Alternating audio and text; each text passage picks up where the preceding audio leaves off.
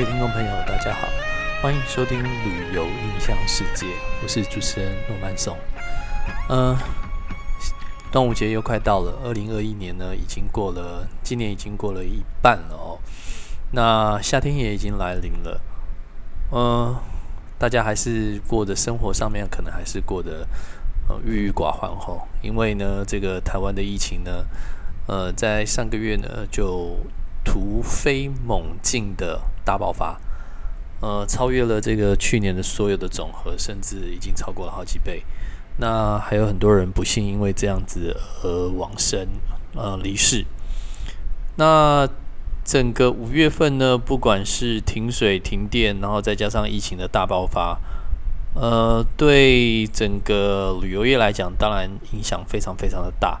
我相信呢，这个。我们旅游业应该已经是面临到比二零二零年更大的一个惨案了哈。我们已经真的不是叫做海啸第一排，我们现在应该已经是沉到海底的第一第一顺位了哈。就已经呃，这是我一个呃凤凰的朋友呢，凤凰董事长韦耀呢这个说的哈。我们已经是沉到海底里面最底深处的呃业界了哈。那我们经过了这个一年半的时间呢，真的不知道我们的政府到底在做什么哈。然后呢，我们的超前部署呢，呃，现在看起来完全是一个笑话哈。然后呢，让人啼笑皆非。我们所说的这个量能呢，根本就没有我们政府所宣导的这么的足够，包括了床位，包括了快筛的能力，包括了这个疫苗的速度。我相信我们远远是落后在世界平均国家之后的。那我们防堵了这一年半，这一年半的时间呢，就这样子不见了。呃，是政府的怠惰，还是人民的疏疏失呢？我想各位应该有目共睹，因为我们人民是遵从政府的指令。那政府呢，因为放宽了，包括了机师的三加十一。等等的政策，那还有疫苗的根本就没有进口。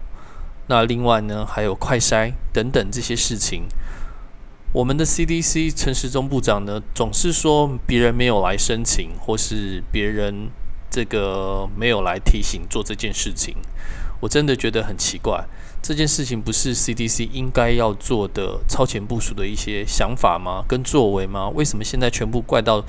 这个业者啊，说：“哎，你没有来申请，哎，你没有来来这个评量，没有来没有来做核核准，包括了交生跟 BNT，到现在到昨天才叫做紧急授权，让它变成合法的一个药物。各位，交生跟 BNT 已经是去年年底大家已经在疯狂施打，在台湾居然连核准都好，现在还没核准，你不觉得这件事情已经夸张到让人家无法接受了吗？”也许我们在讲旅游的，实在是不应该讲这些所谓的政治上面的事情。但是呢，因为这些政治上面的事情的的确确跟旅游息息相关。我们每天在看欧洲、美国，因为疫苗施打的人数，虽然他们在之前非常非常严重，但是他们都是在用进攻的方式在对抗这个病毒，而台湾是用很积极防守的态度。在面对这些疫情，可是，在防守的同时，居然没有做任何进攻的这个决策。而这些进攻的决策，当事情发生之后，才开始亡羊补牢的拼命做、拼命做。请问，这是我们的超前部署吗？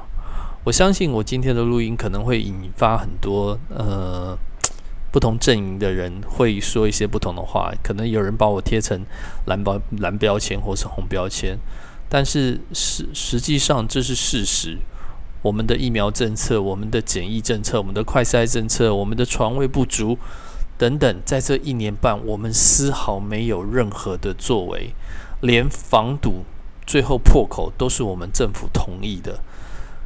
身为台湾人，你难道不觉得这件事情实在是夸张到有一点点的难以置信吗？那再来卡的国外的疫苗，各位，国外的疫苗你可以去看。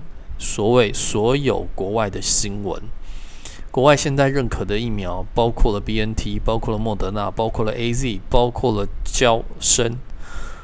另外呢，W H O 呢还合可了中国大陆的国药跟科兴，这现在目前在世界上被认可的疫苗也只有这六个。那在欧盟呢，也只认认可了前面的四四个疫苗。中国的两个疫苗呢，现在呢，西班牙也已经认可了。所以你可以拿在这六款疫苗当中，你如果注射完全注射的话，你可以很直接的前往西班牙，而不用再检疫或是隔离。如果你刚刚打过了前四款，我刚刚说的欧洲、美国的疫苗，你现在在七月一号以后，你可以大拉拉的前进欧洲，不必隔离。台湾呢？台湾到底在做了什么？另外呢，大家都已经打了疫苗，全世界已经有好几亿的人口已经打了两剂的疫苗。台湾的边境是否因为这个打了两剂的疫苗可以开放呢？台湾的超前部署在哪里？可以有为？这个国内旅游的业者在想这件事情吗？如果有，是不是应该要作业了呢？是不是应该把办法提出来呢？还是到时候又像 CDC 说的，没有人申请，所以我们不作业；没有人提出这个案子，所以我们不做事先的揣测跟作业？这叫做超前部署吗？还是这些官员的惰性，他不想？少一事不如多一事的方式在作业呢，你觉得这是我们想要的政府吗？当然，我今天可能会有一点点很生气的，就是有一点带情绪性的方式来讲这件事情。但是，其实我们旅游业界已经闷太久了。最近，我相信各行各业也才知道说旅游业为什么这么闷，因为它已经影响到你的生活，而且是非常非常。严重的影响到我们的生活，而你的生活的被影响，来自于政府决策上面的重大失误，你不觉得很闷吗？也许我可能话说了重了一点，但是呢，事实上也是如此。我们现在要到六月二十八号才能解封，距今现在六月十一号还有十三，还有十七天哦的时间，我们才可以解封。各位。我们已经，我们已经三级警戒一个半月了，疫情到现在还不见改善。这六月二十八号呢，第三级的警戒呢，也是 CDC 现在告诉我们的，是否会变成之后的完全封城，我们也不知道。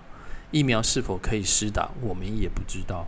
所有的数字都被我们的政府给控制住了，疫苗的申请权，然后疫情的这些管制，全部。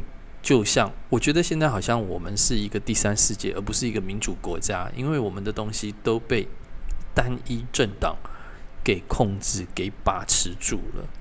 你觉得这是你想要的国家吗？你觉得这是台湾应该要有的方式吗？对策吗？各位应该要好好的想一想。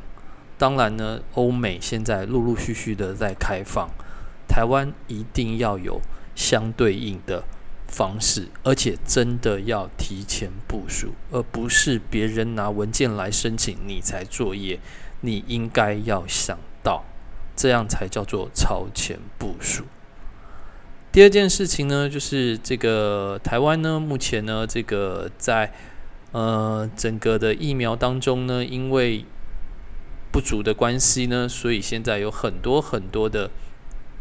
很多很多的台湾人，或是很多很多的有能力的台湾人，呃，都飞到了美国，都飞到了其他国家可以施打疫苗的国家。当然，美国是大众，因为美国现在疫苗过剩哈，所以呢，现在你可以到坐飞机到美国的 Costco 或是或是呃 Walmart 等等这些有药妆店的地方，你就可以施打疫苗了哈，而且非常非常的便宜。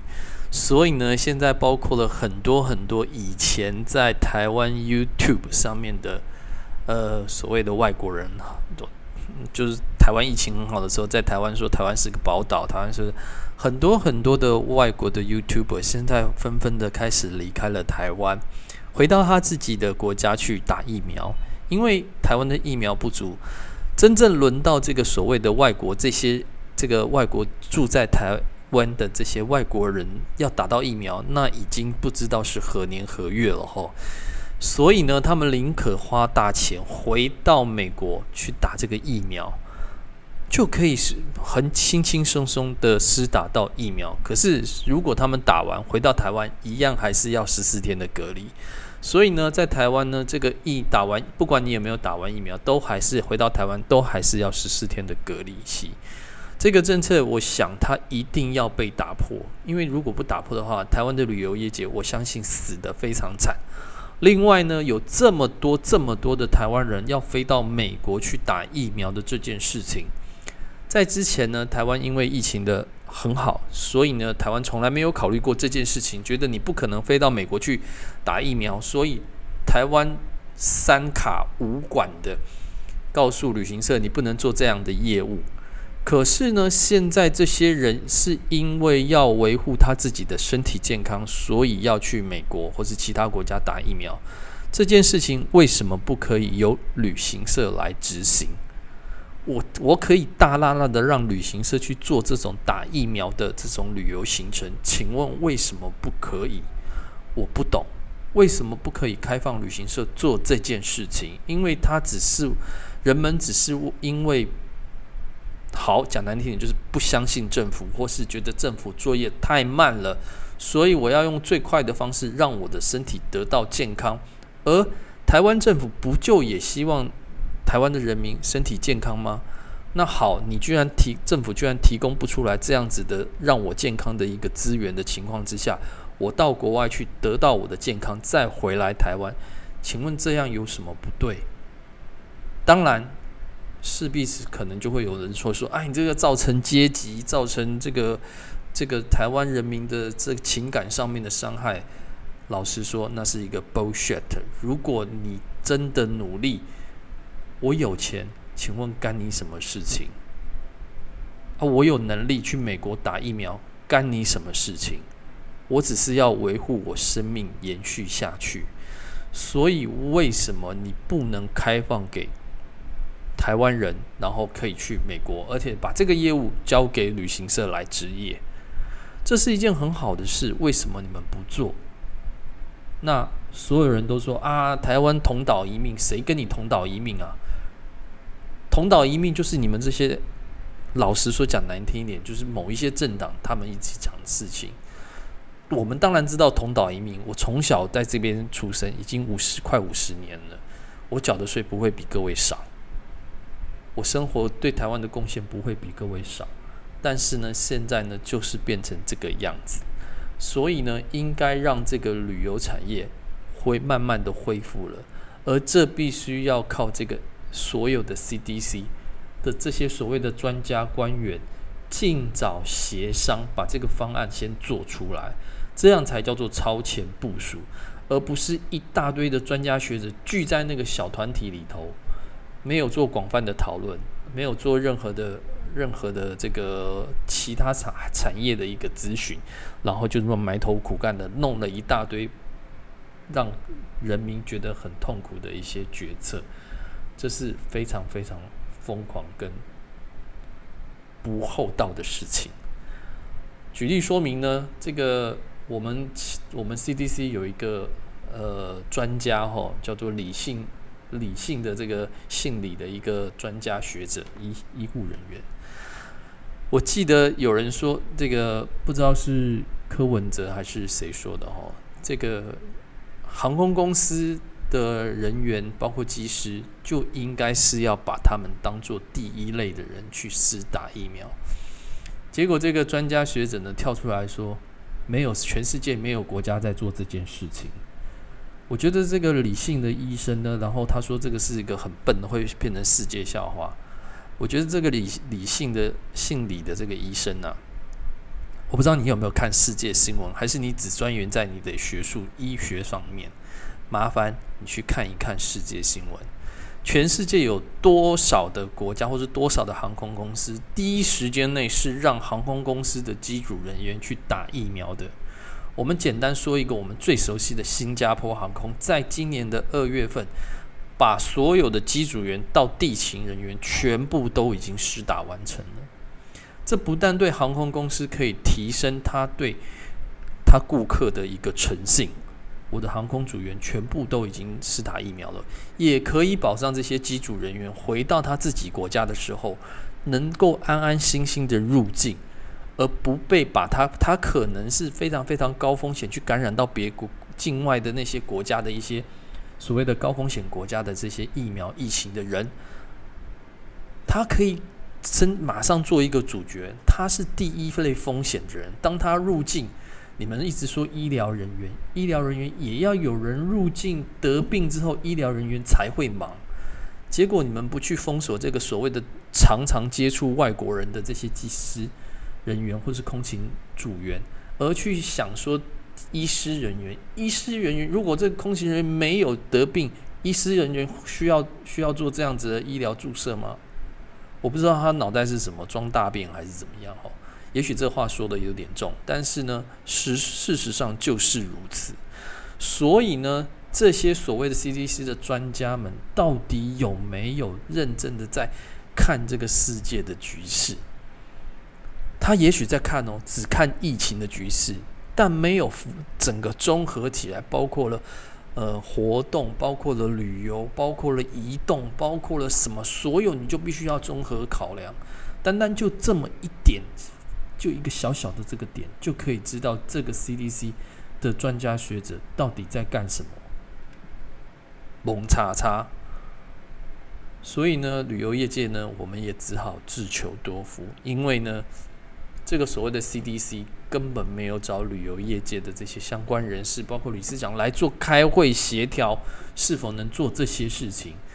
而我们这些工协会、旅游的工协会，一而再、再而三、三而四的提出了我们的需求要求，告诉了 CDC，视而不见。很抱歉，因为台湾的观光旅游的产业占全国的 GDP 全部加起来，管理旅行社观光产业加加起来不到两个 percent。一个台积电可以超过相关产业，可以超过三四十个 percent。那请问我们的政府会管我们旅游业吗？这就是非常非常残忍的一件事情哦。当然呢，我今天的这个 podcast 的抱怨。比较多，因为其实老实说，我真的很不喜欢讲这种所谓的政治的这种相关的议题。但是呢，这也没办法，因为呢，已经危害到真正真正危害到我们的生计了。那我们的政府呢，也只有用一直用补助补助，最简单的方式就是补助，最能让大家皆大欢皆大欢喜的就是补助，其他的事情都不行。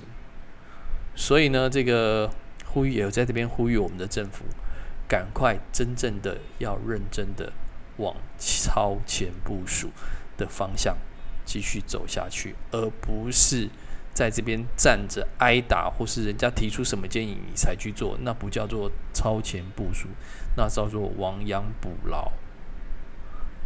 好啦，也许今天的这个呃旅游印象世界周报让大家觉得很无准，但是呢。我们也希望能把这一苦怨气呢，让各位这个听众知道。如果你有任何的这个意见或是想法，你也可以留言在我的 podcast 上面。我们下周再听我的影响世界，拜拜。